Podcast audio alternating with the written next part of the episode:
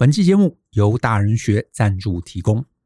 我们认为，人与人的交集几乎都是由闲聊开始，因为闲聊就像是润滑剂一样，帮助我们的人际关系更加顺畅。甚至当遇到心仪的对象，好的闲聊更能促进彼此的关系，让你在对方心里大大加分。只是很多人都会把闲聊视为一种天分，甚至会自暴自弃的觉得自己不是一个会聊天的人，继而放弃了很多机会。这其实是非常可惜的。因此，我们大人学特别设计了这堂第一次闲聊就上手的系统化做法。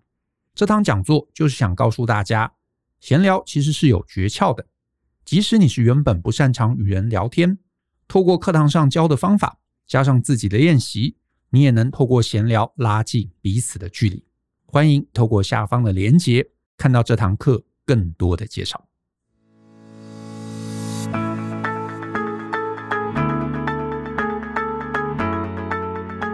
欢迎收听大人的 Small Talk，这是大人学的 Podcast，我是 Brian，老师好。今天这集想跟大家聊，就是我们从小到大常常听父母师长，呃，讲的一些格言哈，或是经典名句。那有些时候这些句子啊，呃，从小听到大啊，觉得是很有道理的啊，觉得是这个金科玉律。可是呢，我不知道为什么我自己有些时候长大，真正遇到一些事情啊，遇到一些挫折，遇到一些呃更深刻的人生思考之后，我再回头来看这句话。严格的说呢，这句话也不能说错，只是呢，可能我发现我自己以前误解了它的意思，或是把它拿来用在不对的地方。那这些话我今天列了一个笔记啊，呃，我不知道这个能不能讲得完。不过如果讲不完的话，我们就做上下两集好了。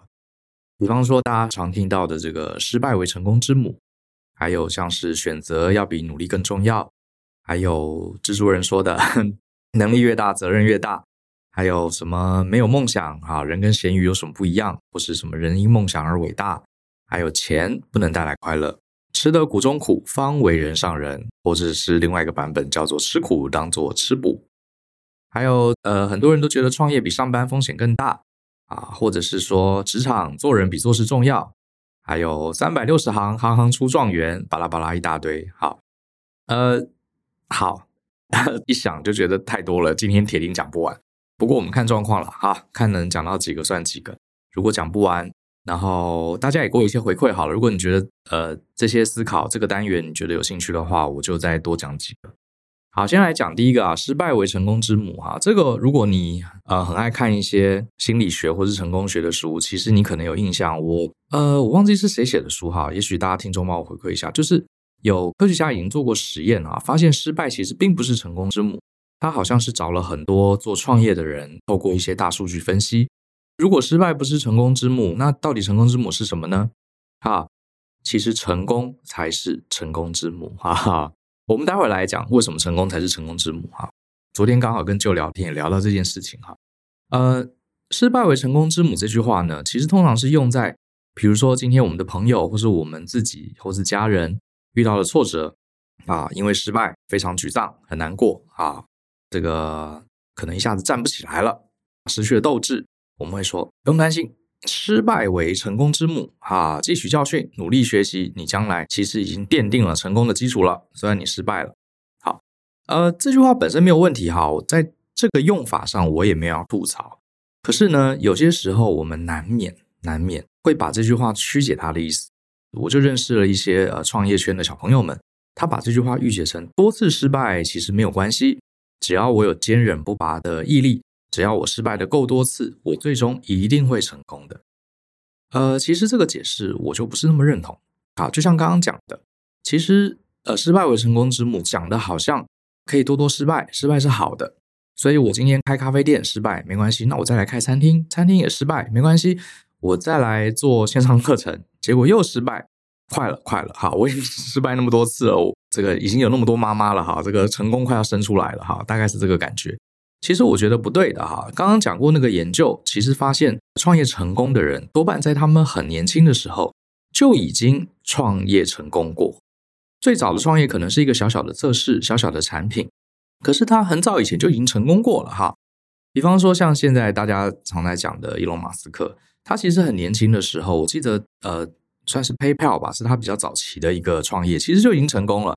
PayPal 之前好像还有我，我记得我看了马斯克的传记，他其实在更早之前就已经有做一些小规模的尝试，就已经成功了。所以他其实是不断的成功，只是这个成功啊越来越大，越来越大，最后啊变成像现在的特斯拉啊取得巨大的成功，甚至改变整个人类世界。好，所以其实他并没有常常失败的。啊，当然他小时候呃儿时的时候，他传记有写他受到一些挫折，可是其实他做的很多很多事情其实也是成功的。好。这就是为什么很多人呃以为失败为成功之母，其实不对的。你还是要努力取得小规模的成功，因为微小的成功往往才能带来更大的成功。这个是国外有研究哈，有做过一些分析得到的结论。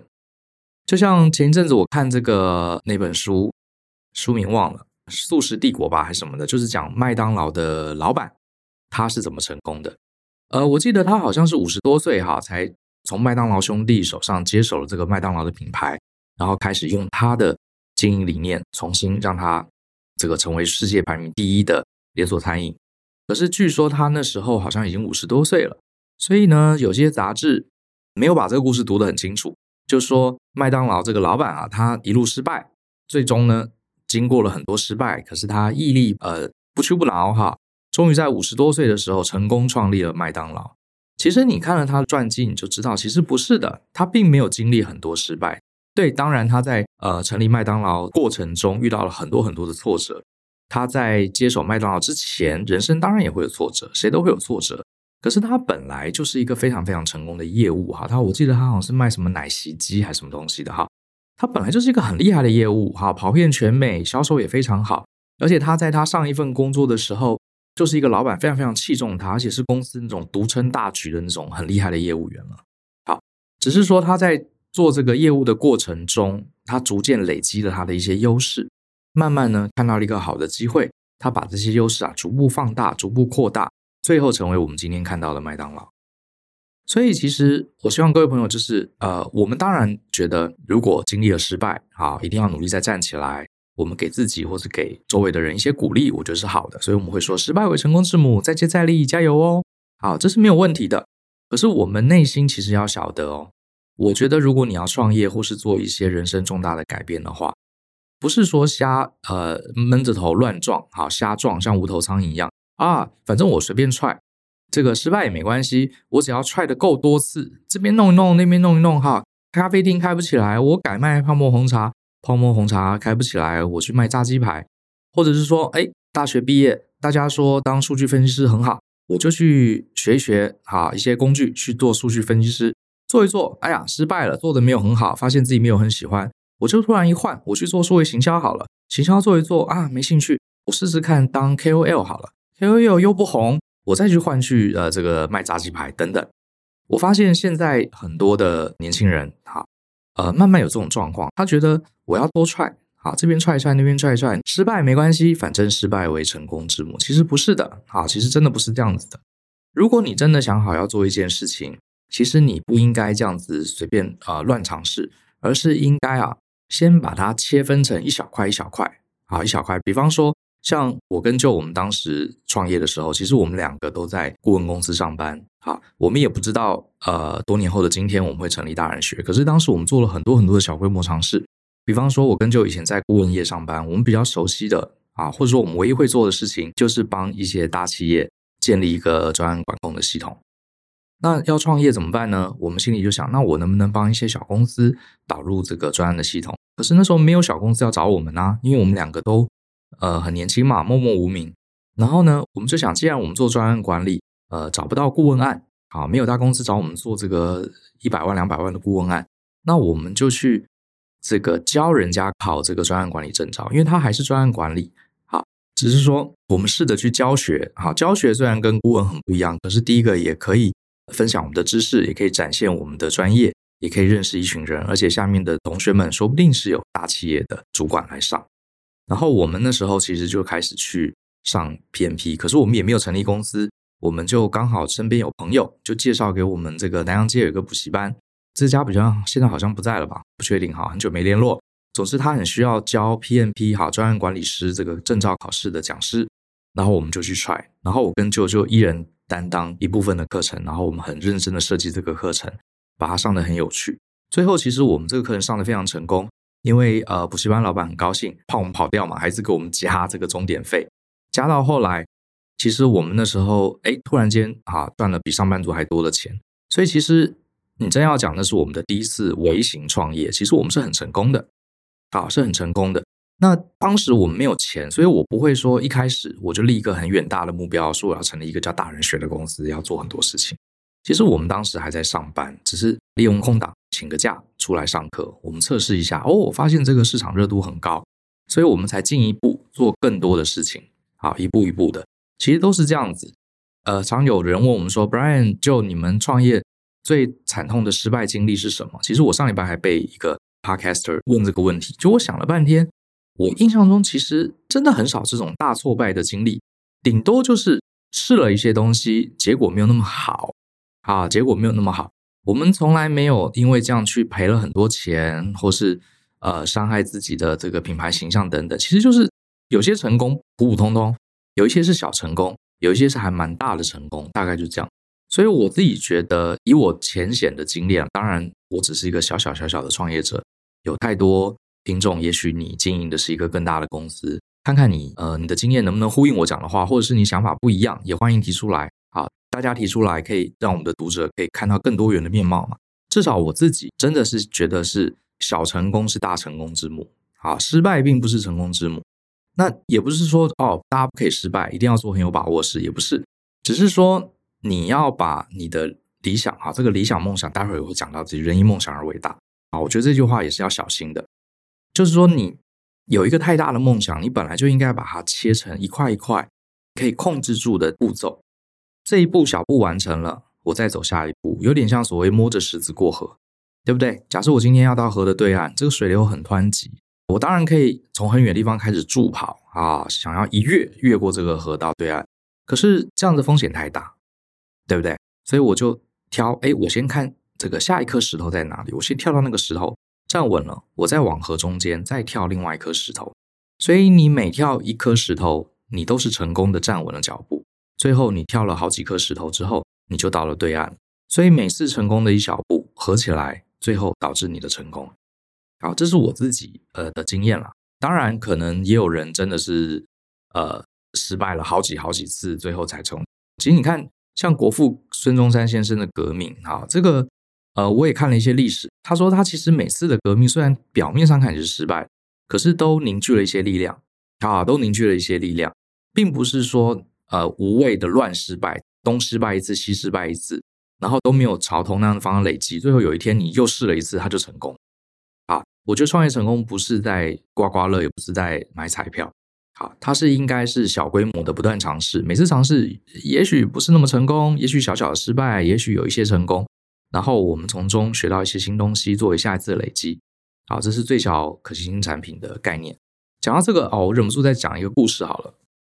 呃，我当时学到这个 MVP 哈，呃，叫什么 Minimum Valuable Product 哈，最小可行性产品好的时候呢，我对这个概念非常非常喜欢。我觉得诶，这个很符合我自己的想象。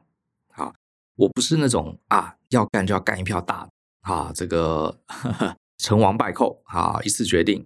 一次说哈，我跟舅都比较不是这样个性人，我觉得就是慢慢累积成功。可是我可以耐心的等那个成功到来，我前面可以慢慢的累积哈，这个概念我很喜欢。那当时在呃我在纽约上班的时候，就遇到一个朋友，那他这个朋友的太太是日本人嘛，然后呢，我们就在聊纽约哈，在美国其实大家如果待过美国就知道，美国人他办公室啊用的这个文具啊，其实很烂很丑，功能性也不是很好。像他们到现在还很多人在用那种我们小时候用的那种头很粗的、很难写、很容易断水的圆珠笔，然后他们的笔记本都是那种黄色的底，然后横条纹的，然后纸也粗粗的，后面有一个呃厚纸板那种，就是跟我们亚洲人好像是日韩啊、台湾，我们用的文具很漂亮、很美、很精致，然后很细腻，他们都是粗里八气的啊，都很丑，然后。呃，就是走实用路线了啊。其实我觉得有时候也不是那么实用，都很重。然后呢，呃，这个朋友就发现了美国的文具都很丑，他太太就有兴趣说，我们来开一个文具店。如果能在纽约啊租一个小店面卖日本的文具啊，因为他太太是日本人嘛，然后就从这个日本代理很多很多的文具来纽约卖，应该会卖得很好，因为呢，在美国大家都很少买得到这么精致、这么漂亮、这么好用的日式的文具。好，这个概念听起来好像很不错，对不对？你仿佛脑海中出现的这个景象，哇，开了一个很精致的，像无印良品啊，类似这样的文具店，然后很多外国人觉得，哇，这个笔好可爱啊，这个立可白好漂亮，好好用啊，然后就一堆人来买，这是一个幻想。好，可是这个幻想，我觉得可以用一些实验来证实。好，所以那你说你要去找一家店，哇，在纽约的店租多高啊，对不对？而且你要怎么把这么多的货品进来？这些货品进来是不是要打关税？你还要把这些货品陈列，对不对？然后你还要设定价格，因为你开了店，你还要建立整个 POS 的系统，你还要请店员，就得成立公司，否则你不能随便雇佣别人，你还要缴税。想想就非常复杂啊！梦想虽然很美，可是现实非常骨感。然后怎么办呢？到底要不要做呢？其实我那时候就刚好学到了 MVP 这个观念，我就说你你不要去贸然的突然间去开一家这样的店，我觉得你应该先做一些尝试。第一个，我们这边做了一个假设，美国人的文具很烂，所以呢，我们做了一个假设，我们拿日本的文具到美国，美国人会非常喜欢。诶，这是一个假设哦。美国的文具烂有两个原因，有可能是他们真的没有好的文具，所以你卖日本文具他们会想买。也有另外一个原因是，美国人他根本不 care，他觉得这些文具就是能用就好，笔就能写就好。也许他们对呃美国的消费者对于文具的细致度其实根本就不 care，这也是有可能的哦。你搞了半天搞了一个店，结果没人来买，因为他不 care，哈哈。所以这是一个很大的问题。那我们要怎么验证美国人到底会不会买单这个日式的精致文具呢？其实你不需要开店嘛，像那时候在美国，我们大家都用 eBay 嘛。你可以在 eBay 上开一个网络的商店啊，对不对？你可以在上面摆很多很多日式的文具，看看在网络上有没有人买嘛。好，好，那问题来了，那这样子要开一个网络商店，你就得从日本进口很多文具啊，这样有人下单，你才能出货给他，对不对？如果只开一个网店的话，那也是很麻烦，你要代理很多文具进来，文具种类品相太多了，对不对？然后我就跟他说，呃，这也是我从书上学到，我就跟他说，你不用真的进这些货。对不对？这里面有点呃，这个小心机啊，哈。你只要去找这些文具的照片跟产品说明就好了，你不需要真的准备货。然后呢，你就放在 eBay 上面拍卖。然后呢，重点不是真的去卖，而是去搜集这些数据。比如说，你放了两百样文具在这边卖，你可以分析一下到底哪些人会想要下单，哪些人会要参与拍卖。那当时我是建议他做拍卖，因为呃，现在台湾比较少真正的拍卖网站啊，大家都直接。照定价去买，可是当时我在纽约的时候，大家还是可以下标的。好，这个价高者得。好，他说，可是万一真的有人标了这个产品，可是我产品实际上没有在美国啊，怎么办？我就说，那你可以用一个更高的标金把它买回来嘛。反正呃，就用一个别的账号就把它买回来。所以这个产品实际上你不用真的出货。那说他这样什么意思？没有赚到钱呢、你用自己另外一个账号又把它高价把它买回了，而且还要付那个平台一倍手续费。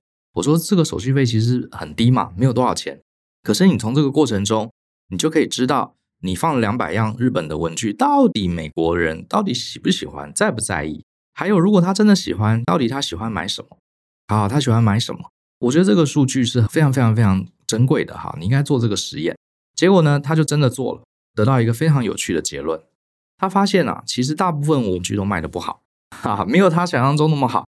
所以表示说，美国人其实。他们的文具很烂，是因为他们不 care 这个文具啊，大部分人不 care。可是他们从这个过程中得到一个启发：只要是这个文具，不管它是橡皮擦、立可白还是笔，或是一个铅笔袋，只要它上面印 Hello Kitty 的，啊，粉红色的这类东西就卖的特别好，就很多人下单，好，很多人下单。所以我们这边就得到一个结论：如果呢，你真的要在纽约这边开一个店，也许你开的不应该是文具店，你应该开的是一个 Hello Kitty 的专卖店。为什么呢？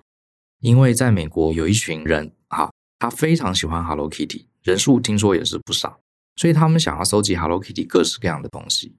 所以呢，他重点也不是在文具，他是看到 Hello Kitty，他没看过，在美国没有看过的 Hello Kitty 产品，他就要买，就要收藏。所以反而是你应该卖给这些收藏家。所以你如果真的要开店，你应该去日本找一大堆 Hello Kitty 的周边商品，这些东西是在美国没有的，你开始来卖，好，你可以卖高价一点，因为他们是买来收藏的。好，你品相这个要尽量多，可是跟 Hello Kitty 无关的文具，其实你根本不用买。所以得到这个结论，哎，后来发现其实就开网店就好了，也不用开实体店。好，后来就哎就这样真的去执行了。可是你想想看，如果他没有把他的计划拆分成一小块一小块，做一些可行性的尝试，去累积一咪咪的小成功，每一个小成功，每个假设，哎，假设成功了，假设是对的，慢慢累积，慢慢扩大，你就可以成为一个更大的、更好的成功的 business。其实我们自己也是这样来的。好，所以呃，回头来讲，哇，我怎么讲第一句就讲那么久？所以成功为失败之母这句话拿来安慰一下失败的人，鼓励他再接再厉，fine，OK。可是你别搞错了，并不是说你真的无脑的累积各式各样呃不相干的失败，最后你有一天终于就就会成功，这并不是这样子的哦。好，你必须有计划的把你的目标分成小块，然后每一小块它必须是非常容易成功的，然后你每一次成功你都累积一些经验，然后慢慢扩大。好，这个就是所谓的成功才是成功之母。好，妈呀，我怎么第一个讲那么久？好。真的太爱讲。好，那我再来讲第二个，这也是大家都常常挂在嘴边的，选择比努力重要。选择比努力重要这句话呢，我其实觉得这句话是很容易误导大家的。怎么说呢？选择比努力重要，好像把选择跟努力这两件事情当成唯二最重要的两件事情。选择很重要，所以努力比较不重要。其实这句话有一个陷阱，会让人家觉得努力好像不重要，选择更重要。有些人呢，他可能常常把这句话挂在耳边，常常听人家讲这句话，他就会觉得说：“哈，其实我不用那么努力哦，我只要在关键时刻做对选择，跟对人，进对公司，选对产业。因为大家都讲说选择更重要嘛。你看这些人很努力读书，很努力创业，其实他们都是笨蛋。其实更不用那么努力，因为你努力其实没有用，你真正关键是要做对选择，然后你就发现哦。”当你相信这个论点的时候，你就发现，真的很多很成功的人，他真的当初都做很正确的选择。哎，糟糕，这句话就害了你。我认为这句话其实不应该这样讲，应该说选择跟努力其实一样重要。可是这样讲这句话就很无聊，所以大家说选择比努力重要，讲的好像努力不重要一样。那这句话呢，背后残酷真相其实是这样：为什么我们人要努力？其实努力的目的就是获得更多选择。如果你一开始不努力，除非你天生有一些很好的资本，如果你不努力的话，你根本没有选择啊，这是问题啊。所以不是选择比努力重要，而是你非得努力，你才能获得选择。然后呢，假设你很努力读书，诶，你在这个升学的时候，你就有很多学校可以选，对不对？你不努力读书，你根本没有学校可以选，你落榜了，或者只能选那个最烂的学校。请问？在这个状况下，选择能多重要？因为你根本没有选择啊，只能选那个最烂的学校，或者选择落榜。所以应该说是你做任何事情，你要先努力啊，甚至可能要很努力。可是这个努力呢，不是莫名其妙的努力啊，而是你要思考一下，我该怎么样努力才能获得更多的选择。其实很多人都觉得，哇，我努力赚钱，公司这个加班费很高，所以我就拼命工作，拼命工作，想说我这样子加班。呃，每天工作十二小时，我可以赚很多钱。好，这样子我收入就提升了。可是你要思考一下，你年轻的时候赚那么多钱，对，你很努力，你也确实赚到了钱。可是你有没有想过，你每天花那么多心力在工作，加了四个小时班，这四小时只是为你增加更多的钱，还是说它真的能为你带来人生更多的选择？你这四个小时如果去学一个东西，比如学学英文，说不定你将来可以进外商，你可以出国读书。也许你过了三五年，手上会有更多的选择，你可以进更好的公司，进更好的产业，而不是说一味的盲目去努力，这个也是要小心的。所以努力其实目的是为了创造更多的选择。如果你努力不够，你根本连选择的机会都没有。好，所以并不是选择比努力重要，并不是这样子的。哈，得先有努力才行。那所以我会提醒大家，你应该思考一下，你做任何人生选择，你在每个阶段，你是学生也好，你是上班族也好。呃，甚至你是退休人士也好，你想一想，你面临接下来的生活，你手上有哪些选择？我觉得这是盘点，是一个很重要的。好，我手上有哪些选择？我先把一个个列出来。这些选择你满不满意？好，如果你发现你手上的选择都很烂，比方说你可能过去学历不好，然后你也没有培养专业技能，然后呢，你现在工作薪资很低，然后你看一看，你发现，呃，你接下来能做的事情其实还是只有两万八的薪水。好，怎么选？换不同的产业，好像顶多是两万八到三万二。有一些你真的很想进的公司，其实你更没有这个能力进去。哈，那没关系，不要难过。你就知道现阶段的我呢，手上的选择权是很少的。那接下来呢，你就要思考，不是说一味的去努力加班哈，而是你要去思考，我再过一年之后，再过两年之后，我要做些什么事情，才能让一年或两年后的我手上拥有更多的选择权。好，你要选哪一个不重要，重点是你手上有更多的选择权。好，因为选择权这件事情才是最稀缺的资源，而且它常常是要靠努力创造出来啊，你才会有选择嘛，对不对？其实严格说，没有任何证据证明选择比努力重要。应该说，选择跟努力是互为表里啦。而且你一开始在什么选择都没有的时候，你应该先努力，好，而不是说觉得哦，选择很重要，所以我不用努力了。这样就是误解这句话原本的意思。好，那下一句呢？呃，我觉得这也是要小心的，就是我们常常讲的，能力越大，责任越大，这个是蜘蛛人嘛，好，里面的经典名言，呃，是蛮有道理的，而且这句话听起来就很酷，对不对？仿佛说这个蜘蛛人能力越大，他就越有责任要帮助更多的人，这是他原本的意思，他是鼓励那些你已经很有能力的人，你要对这个社会、对这个群众尽一部分的责任，因为大家没有你那么厉害，你是上天赋给你这样的一个 gift，一个礼物。你应该把它用在社会大众上。好，我认为我蛮认同这样的精神，因为我们人的成功，老实说，有些时候不一定靠自己的努力，他很可能也是呃人类的文明啊，大家这个呃群众啊，也许是呃互相堆砌起来，才让我们有这样的很好的机会。所以你应该反馈社会啊，我觉得这个想法是非常棒。可是呢，这句话也有人误解他的意思，就是说，比方说一群同事，一群同学。啊，他们的组织面对一个很重大的挑战，这时候就会有人说：“哎，那个 Brian，哦，Joe，你们两个最厉害，所以你们应该出来领导大家，你们应该负责。至于我呢，我能力没有你们那么强，所以我可以不用负责，等我有能力的时候再说。因为能力越大，责任越大。”好，这句话我认为这样用就完全曲解它背后的真意了。哈，其实它原本这句话并不是这个意思。所以我自己听过很多次啊，有人说：“哎呀，能力越大，责任越大。我是老百姓，你是蜘蛛人，所以蜘蛛人你应该去打坏蛋。”可是我觉得，呃，每个人都这样子想。那当然，电影《蜘蛛人》是他有一个非常特别的机缘巧合，一般人确实没有他那么大的超能力嘛。可是，在真实人类的社会里面，我反而觉得，不是你能力越大之后，你才去承担越大的责任，反而应该是先愿意去承担责任，透过这个承担。好，透过大家的支持，你会获取资源，你会获得这个练习的机会，你才累积了更大的能力。所以，如果你想要成为一个更有能力的人，你应该先去承担才对，而不是说哦，我现在能力还不够，所以轮不到我。呃，这个谁谁谁哈，周围谁能力比我强，所以你上。如果你是这种心态的话，我跟你打赌，你这辈子永远不可能达到那个能力。因为能力都是先愿意承担，啊，透过痛苦的抉择，透过痛苦的努力，最后好经历了千山万水，终于你成为那个能力更大的人。我们在很多的剧本里面，在写剧本有一种公式啊，大家可能知道叫英雄旅程。其实你看很多电影都是这样，一个平凡人啊，甚至还有点衰啊，甚至过得还有点鲁蛇，可是他刚好因缘际会碰到了一个需要承担责任的时候。他勇敢的起身站出来，啊承担责任。从这个过程中非常困顿，遭遇了很多挫折，当然也会有朋友帮助他。最后，他从这个过程中踏上一个成为英雄之旅。英雄是慢慢从平凡者慢慢成长的。啊，大部分的英雄其实是这样。大部分人为什么没有成为英雄？只有少部分人成为英雄呢？因为我认为他在那个 moment，他遇到的事情，他主动承担了责任。啊，就像我们看魔戒嘛，魔戒也是啊，那几个哈比人，你说他们有什么能力？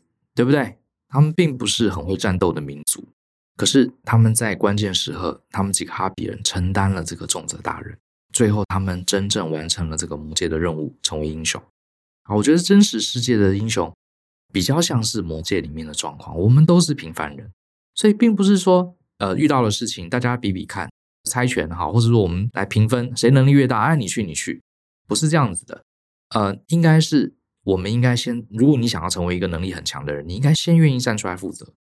不过当然这边有例外了哈。你说这个啊，这个灯泡很高，灯泡坏掉了换灯泡，那当然我这个就比我高很多啊，我当然叫舅来帮忙换。他手一伸就勾到灯泡，我勾不到，我还要去拿梯子，舅来做手一伸灯泡换了，效率最高，对不对？不能说哦，我先承担，我来换，就你不要换，你在旁边，然后我搞得累得要死。我讲的不是这种事情，我讲的是比较大方向、大范围的。好，我们应该先承担，你才有机会成为那个能力更大的人，而不是说能力越大之后你才要承担责任。呃，我又想起一个往事哈，嗯、我记得我国中的时候，我有一个很要好的朋友啊，是我的死党，我们两个成绩差不多，可是呢，他的英文特别不好。然后刚好我的英文是我的强项，啊，我常常考九十八、九十九，甚至考满分。然后他的英文就考得很差，他很用功念书，可是怎么一念英文都起不来。可是呢，呃，我记得当时我国中的时候，我虽然英文相对于大家算还不错，可是我们班有几个人英文更好，就是每次都是考满分的那种。我心里觉得我赶不上那些班上英文最好的人。好，虽然其实我还不错，我也是前几的哈。然后呢，有一次。我这个哥们，好，他就跑来找我，他说：“Brian，我完蛋，我这次英文又考砸了，我怎么念都念不好，你可不可以教我英文？我真的很需要帮忙。”他真的这样跟我讲。国中的时候，你知道我当时的反应怎么样？现在的我当然义无反顾。好，来来来，我们来研究一下你英文哪里有问题。可是当时的我不知道被什么样的心态蒙蔽了，我心里想：啊，你要我教你英文，可是我根本就不是那个英文更好的人啊。于是我就开始跟他推脱。其实我不是不愿意教他，我只是觉得我没资格，你知道吗？好，我没这个资格教他英文，万一把他教坏怎么办？班上有四五个同学英文是比我更好的，每次都考满分的那几个。我觉得我其实只是呃英文普通好，我来教他，万一把他教坏了，或者是说他如果英文不好，他应该找班上英文更好的、一流的，有出去参加英文演讲比赛的那几位同学才对啊，怎么会找我呢？我当时心里就是这样想啊，因为我没有这个能力，所以我也不想负这个责任啊。其实是这样子的。可是呢，这个同学就说没有关系，我跟你最熟嘛，而且我没有要英文很好，跟你差不多，我就已经觉得高兴到不得了了。啊，我也没有要考满分，我现在都考六七十，你帮我弄到八十分，我就已经很高兴了。然后我就说不行啊，可是我真的没有把握有这个能力，我觉得你应该去问我们班第一名，吧吧吧吧吧。我当时心里并不是不愿意帮他，而是被这个能力越大，责任越大。应该说，能力够大才负责任。好，我当时脑中是这样想：能力够大才有资格负责任。我就一直拒绝他。最后，我这个朋友我印象很深啊，这国中发生的事我记得非常清楚。他就突然很生气说：“好吧，不教就算了。”我很失望，他就走了。然后我就整个吓到。这件事情发生那么多年啊，是这个十几岁的时候，我到今天都还记得。我就在想，我到底做错了什么，能让他那么失望？其实我发现，其实我没有真心的去理解我这个朋友他当时的需求。他要的其实并不是要一个蜘蛛人，他可能只是要人拉他一把。就算好，就算我可能做的没有班上第一名那么好，可是以我的能力，我能不能让他多个五分十分是有的。可是我的思考受限了，我一定要成为那个第一名，我才有资格帮人家。我被这个关卡，被这个思维啊。迷思啊，卡住了，所以反而当下我没有好好的帮助他，让他英文进步。这件事情我想了很久，我是觉得这个是不对的。所以后来呢，我在上班的时候，我记得我是第二份工作吧，那时候还年轻，二十七八岁。公司那时候刚好要推动新的专案管理制度，然后公司刚好要呃有一些很大的专案要执行啊。需要有人去懂这些呃很复杂的软体去做分析。当时其实我被老板指派要去学这个软体，要去学专案管理。我很努力学，可是我过去完全没有学过这些东西，所以我也是无法炼钢，自己网络上找一些资料，自己买书，自己把软体装一装，自己乱踹一通哈，大概是那个状况。然后呢，突然间老板就说：“哎，Brian，你那个东西做得很好啊，很不错，你学得很快。呃，下个月啊。”你来开一个课程，教教我们部门所有的工程师专案管理软体要怎么用，它到底有什么功能？好，这个教我们一些简单的东西。老实说，我当时一听，我当下很直觉的反应就说：“哎，那个主管，我没办法，因为我也是初学，很多东西我都没搞懂。我觉得我们应该找更厉害的，免得把他们教错。”可是我当下瞬间，我想到了我国中同学的这个回忆。我放眼一看，对，我当然不是专案管理很厉害的人。在那个时候，可是我的同事们，大家都没有接触专案管理啊，对不对？我承认我的能力并不是那么强，可是呢，我还是可以肩负起呃，把我的已经会的东西无私的分享给我周围的同事。我上台当老师，其实并不是证明我是那个能力最大的人，而是我愿意分享我现在知道的事情而已。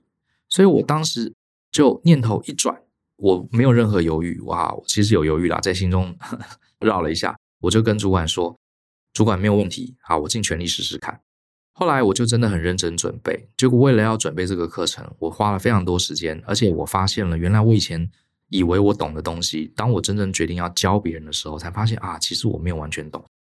不过后来一个月的时间，为了要教我的同事，我把这个东西搞得更清楚。好，后来我那门课很认真的上，我的公司的那些同事们也给我非常非常好的评价。事实上，那次是我人生第一次的教育训练，哈哈哈，那是我人生第一次做教育训练，所以不得不说，二十七岁那年，呃，在企业内部做了一次内训，也奠基了我后来对于教学工作的热情。所以，如果我还处在我国中那个时代，哦，我能力要够大，我才有资格负这个责任。如果我还处在这个态度的话，很可能我后面就少了这些契机了。好，对，我也知道，我绝对离这个专案管理专家差得远。可是我并不需要成为专家，我才能分享啊。甚至有同事也懂专案管理，那没关系啊，我就分享我知道的，大家来交流一下有什么不好，对不对？所以我会鼓励大家，不管你是学生或是上班族，如果人家真的找你帮忙，呃，当然你可以有很多很多的理由拒绝。可是我认为。绝对不要因为你觉得自己不是那个最好的，觉得自己不够资格，不要因为这个理由而拒绝，因为这是我以前觉得做了一个不好的决定。我希望大家不要重蹈我的覆辙，因为只要你想成为能力更大的人，有些时候就要先从愿意承担责任开始。你承担责任了之后，过程中会很痛苦，没有错。可是别人希望你能承担责任，表示某种程度别人已经看好你了。好，你害怕什么呢？别人都看好你了，你为什么不自己看好自己呢？你就承接，然后试试看，透过努力，尽你最大的可能，好，去帮助周围的人。好，谁晓得，说不定你也可以成为一个蜘蛛人，对不对？好，所有的超人都是从平凡人慢慢成长的。先承担责任，你的能力才会大，而不是等到能力大了之后，我才要来承担责任。好，这是我对这句话“能力越大，责任越大”这句话的想法。呃，哇，已经讲了快四十分钟了，好吧，今天先讲到这里，好。今天讲了失败为成功之母，啊，我的版本其实是成功，小小的成功，累积小小的成功，阶段性的成功才真正是成功之母，哈，呃，失败为成功之母，你拿来安慰别人可以，可是呢，千万不要以为我到处做一些互不关联的尝试，尝试多了，失败多了，有一天我试了很多乱试一通，最后就会成功，并不是这样子的，你要朝同一个方向，像摸石子过河一样，一次尝试一点点你可以控制的东西。有小小的成功，再一个小小的成功，再一个小小的成功，最后你就会获得一个还不错的成功。另外，选择比努力重要。很多人会误以为说，哦，选择比较重要，所以我不用特别努力。这里面吊诡的就是，你得先努力，你才有足够的选择。你不努力的话，你其实手上是没有选择的啊。所以我觉得选择跟努力是一样重要，选择跟努力是互为表里。而且，当你没有任何选择权的时候，请你先努力。那另外就是刚刚讲的，能力越大，责任越大。这句话呢，是鼓励很有能力的人，你应该挺身而出。可是呢，请不要误会，觉得说啊，我是那个没能力的人，所以我就不要负责。其实事实上，成为英雄的人都是平凡人，他们都是因为他们爱身边的人，他们因为有使命感，他们先承担了责任，最后才在大家协助之下，成为真正他心中想成为的那个能力更大的人。好，所以你千万不要觉得我不够能力，所以这些事情让能力更强的人去承担。尤其是我觉得台湾人真的在这种啊要选班长啊，要选一个 leader 的时候，大家都退啊、闪啊，觉得我没资格。当然看人啦，如果你真的想成为更强的人，你应该举手啊，你应该去承担这个责任，因为你放心，你只要愿意承担，你只要熬过去，你真的就会变成你心中期待的那个强者。好，大概讲三个。那其他的有机会，如果大家喜欢的话，一定要给我一些回馈，好不好？你写 email 给我，或是直接在 Apple Podcast 下给我一些 feedback，或是呃 YouTube 频道，我们有这个节目，你给我 feedback，我才知道我讲这个东西大家喜不喜欢。因为我准备了好多啊，可是不讲这个，我也有其他主题。好，如果你喜欢，我会觉得备受激励，我就来讲后面几个，好不好？好，今天先说到这里了。相信思考，勇于改变，下次见，拜。